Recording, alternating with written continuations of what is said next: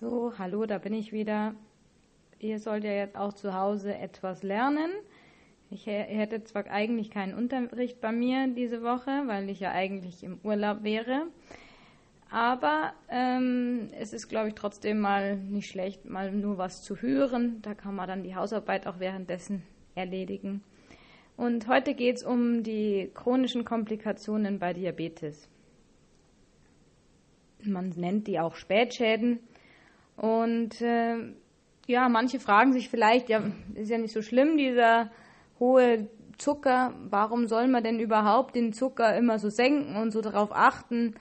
Ist doch nicht schlimm, wenn der Zucker ab und zu mal ein bisschen hoch ist. Und da äh, ist eben aber der Irrtum schon da, weil das Problem ist, dass eben die Komplikationen erst nach einer gewissen Zeit auftreten und dass der hohe Zucker eben sehr viele Schädigungen im Körper äh, verursachen kann. Und zu diesen verschiedenen Schäden kommen wir jetzt.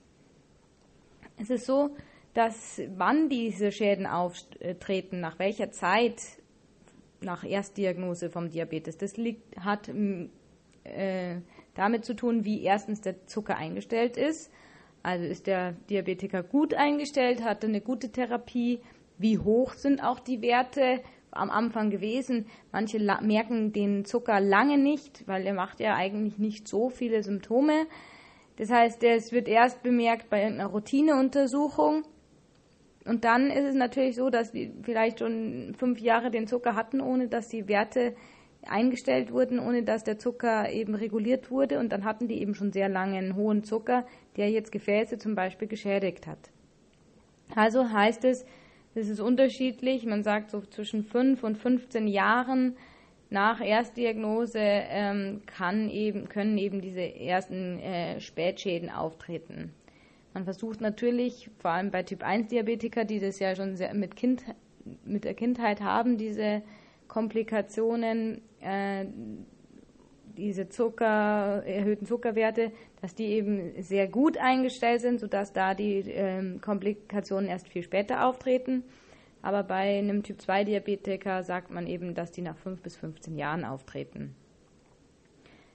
Wie gesagt, liegt auch an der Schwere der Erkrankung und der Therapie.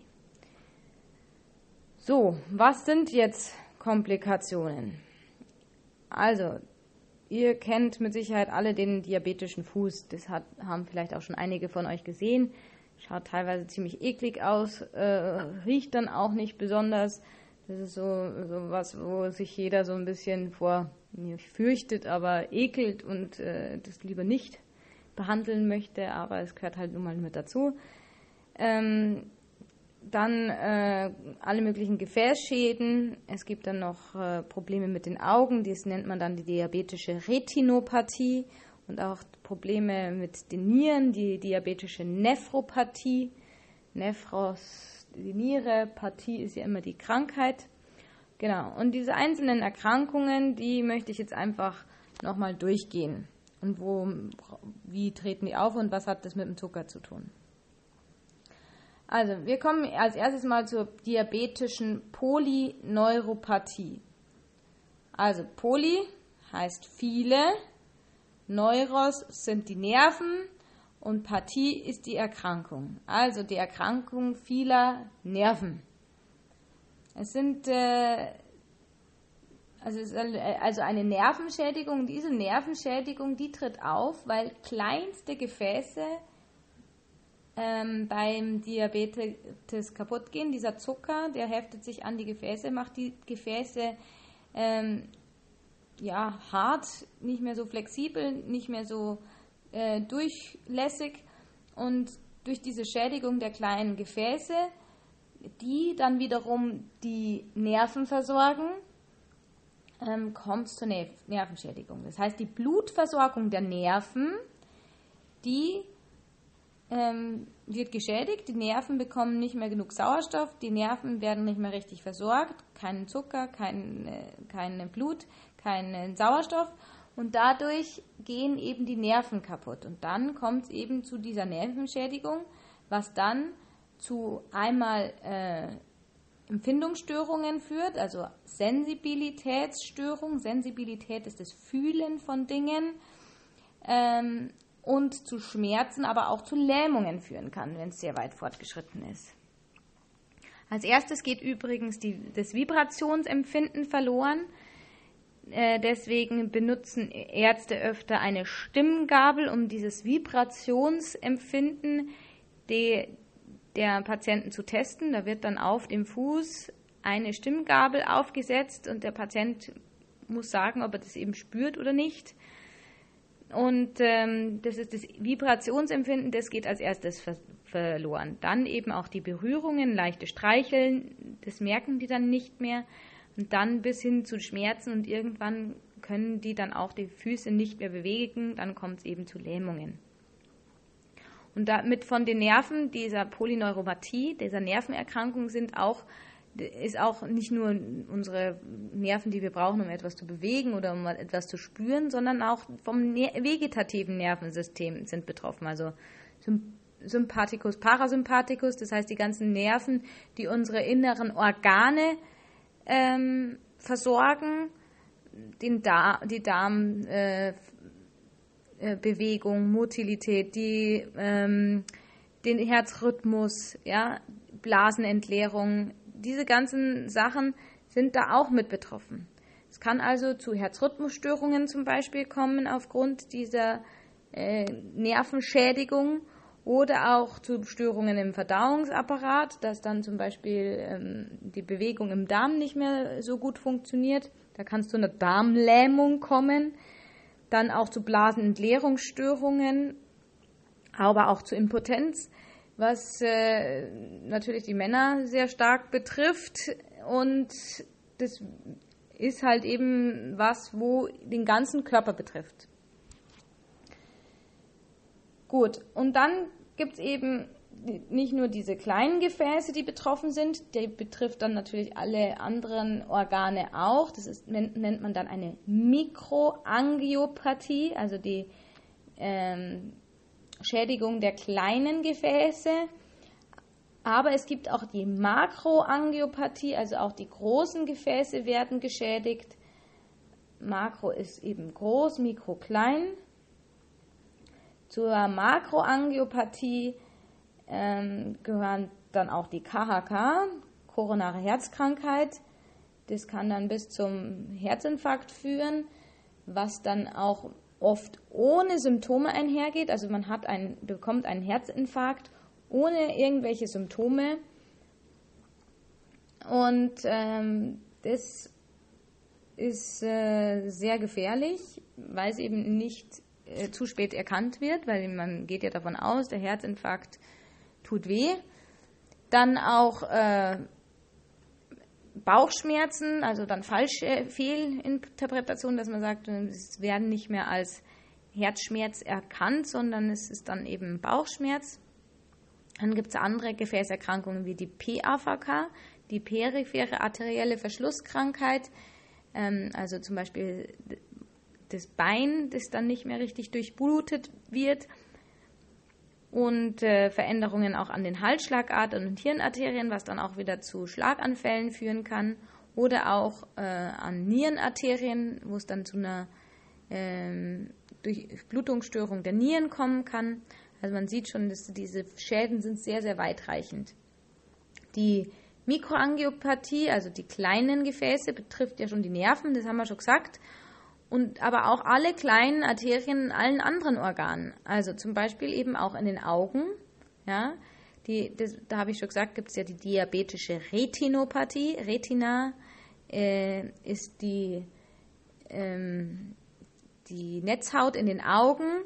Ähm, also da ist die Netzhaut betroffen, die wird dann nicht mehr durchblutet und es kann bis zu, hin zur Erblindung führen. Oder auch die Nierenveränderungen, die diabetische Nephropathie ähm, was zu einer zunehmenden schlechteren Ausscheidung in den Nieren führt und auch sehr, sehr häufig zur ähm, Dialyse führt. Also das heißt, Diabetes ist eine der Hauptursachen, warum überhaupt äh, eine Dialyse notwendig wird. Ähm, und wir werden die Dialyse noch besprechen, weil Dialyse werden wir auch im zweiten Lehrjahr noch besuchen. Es ist also ähm, die Dialyse ein ein sehr einschneidendes Erle ähm, eine einschneidende Sache im, im Leben eines Menschen. Der Patient muss zwei bis dreimal, meist dreimal die Woche dialysiert werden. Das heißt, er muss in die Klinik, er hängt da fast den ganzen Tag, einen halben Tag an der Dialyse und ist dann auch meistens den Rest des Tages dann relativ müde. Man kann nicht mehr wirklich in Urlaub fahren, man ist wirklich eingeschränkt. Und äh, wie gesagt, da muss man einfach schauen, dass man die Nieren schützt. Gut. Kommen wir noch zum diabetischen Fuß. Der hat eben mehrere Ursachen. Da äh, kommen jetzt mehrere Ursachen zusammen. Und zwar ist, entsteht der einmal durch die Angiopathie, dass eben die Gefäßversorgung nicht mehr so gewährleistet ist. Also das, der Fuß wird nicht mehr so stark durchblutet. Und dann ist aber auch so, dass der Patient ähm, es teilweise auch nicht spürt, wenn er jetzt an den äh, Füßen. Das heißt, er hat eine kleine Druckstelle oder eine kleine Wunde am Fuß und merkt das gar nicht. Dadurch wird diese Wunde nicht richtig gereinigt, es kommen Keime rein, die Wunde ähm, kann sich entzünden. Äh, manchmal wird das überhaupt übersehen, dass da irgendwas drin ist. ist zum Beispiel ein kleiner Nagel oder ein kleiner Stein, der da irgendwie drückt das ist, äh, man kann sich das jetzt so gar nicht vorstellen, aber es ist wirklich so, es gab schon Patienten, die sind in einen Reißnagel getreten und haben das tagelang nicht gemerkt. Also da die ja dieses Schmerzempfinden und diese Sensibilitätsstörungen eben am, am Fuß haben oder eigentlich überall haben, kann das eben dann zu solchen Sachen führen. Und dann ist so eine kleine Wunde, die heilt dann nicht mehr richtig, weil eben keine richtige ähm, Durchblutung mehr da ist. Dann kommt es eben zu Wundheilungsstörungen, weil was braucht man, damit die Wunde heilt? Ne, Sachen aus dem Blut, Blutplättchen und äh, die ganzen weißen Blutkörperchen, die das Ganze sauber machen und reinigen. Aber das haben wir, das kommt ist eben jetzt nicht mehr so gut durchblutet und dadurch kommt es eben zu den Wundheilungsstörungen. Es kommt dann auch noch zu einer Infektion. Die Bakterien mögen hohen Zucker auch sehr gerne. Und wir haben ja jetzt im Blut meistens beim Diabetiker einen höheren Zucker, das heißt, es ist auch nochmal gut. Und dann entsteht da ein diabetisches Ulkus. Diese, an diesen Stellen kann dann auch Gewebe absterben das nennt man dann wiederum Nekrose, also abgestorbenes Gewebe. Das muss dann regelmäßig gesäubert werden, muss dann was weggeschnitten werden. Diese Nekrose, also das abgestorbene Gewebe, kann sich auch wieder infizieren, dann nennt man das Ganze Gangrän. Und wenn das, also wird dann immer wieder versucht, Haut wegzuschneiden, abgestorbenes Gewebe wegzuschreiben, aber wenn halt eben die Durchblutung so schlecht ist, dann kann es eben von selber nicht heilen. Und dann kann es auch sein, dass eine Amputation notwendig wird. Das fängt dann an, da werden erst einzelne Zehen amputiert, dann wird der Vorfuß amputiert, dann wird der Fuß amputiert, dann Unterschenkel und irgendwann kommt dann Oberschenkel und dann ist eben kein Fuß mehr da sozusagen, ja.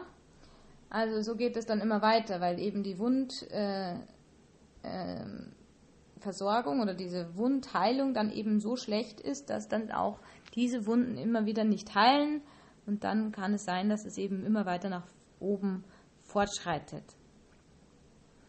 Genau. Und ähm, dieser diabetische Fuß äh, hat halt ähm, diese zwei Ursachen hauptsächlich halt und ähm, wie würde man jetzt, wie, was kann man jetzt dagegen tun, dass so ein äh, diabetischer Fuß erst gar nicht entsteht, beziehungsweise wie kann man den behandeln? Ähm, das ist einmal, dass man schon mal, schon mal regelmäßig zu einer ärztlichen Untersuchung geht. Das heißt, äh, man muss schauen, dass man frühzeitig erkennt, wenn jemand jetzt da irgendwelche Nervenschäden hat, also zum Beispiel Sensibilitätsstörungen und so weiter, Entschuldigung, dass man eben diese Nervenschäden frühzeitig erkennt und dann auch was dagegen tun kann. Dann ist es wichtig, dass nicht nur der Arzt die Füße anschaut, sondern dass der Patient auch selber die Füße anschaut. Entweder eben er selbst oder irgendjemand anderes, dass täglich die Füße angeschaut werden. Wenn er selber nicht mehr kann, weil zu dick oder zu unbeweglich, dann muss halt der Partner oder die Pflege oder irgendjemand eben auf diese Füße schauen und sich die Füße anschauen. Dabei kann man die Füße auch eincremen, damit die Füße nicht trocken sind, damit die Füße ähm, keine Risse bekommen. Sollte man mit einer fetten Creme die Füße einschmieren und ähm, das äh, genau wäre halt der Sinn der Sache, dass man eben da keine Eintrittsstellen für Keime und äh, eben Wunden schaffen kann. Genau. Ähm, dann wäre es auch sinnvoll, dass man zum Beispiel die Nagelpflege, also Fußnägel schneiden und die Fußpflege von einer medizinischen Fußpflege machen lässt, also dass man das nicht mehr selber macht, weil man könnte ja zu weit ins Fleisch schneiden, man könnte zum Beispiel, äh, es, könnte dazu kommen, dass der Nagel einreißt, das will man auch nicht. Da, deswegen sollte man zur medizinischen Fußpflege machen, die schaut auch nochmal drauf auf die äh, Füße. Dann kann man natürlich auch die Durchblutung einfach der Füße durch zum Beispiel Bewegung fördern, durch diese ähm, Bewegung und Durchblutungsförderung, ähm, also kann man einfach die Gefäße stärken und schauen, dass noch genügend Blut an, die, an alle Stellen am Fuß hinkommt. Also irgendwelche Gymnastikübungen ähm, tun da schon gut. Und wenn es dann wirklich mal so weit ist, dass man sagt, okay, jetzt habe ich eine Wunde, dann muss man schauen, dass man erstens mal die ähm, Verbände, eher feuchte Verbände benutzt, also dass das Ganze feucht verbunden wird, dann hält, ähm, heilt das Ganze besser. Ähm, genau, was ich noch vergessen habe, ach ja, man sollte nicht barfuß gehen, man muss immer auf das, die richtigen Schuhe achten. Beim Barfußgehen ist ja auch wieder das Problem, die steigen irgendwo rein und merken es eben nicht. Deswegen sollte eigentlich nicht mehr barfuß gelaufen werden.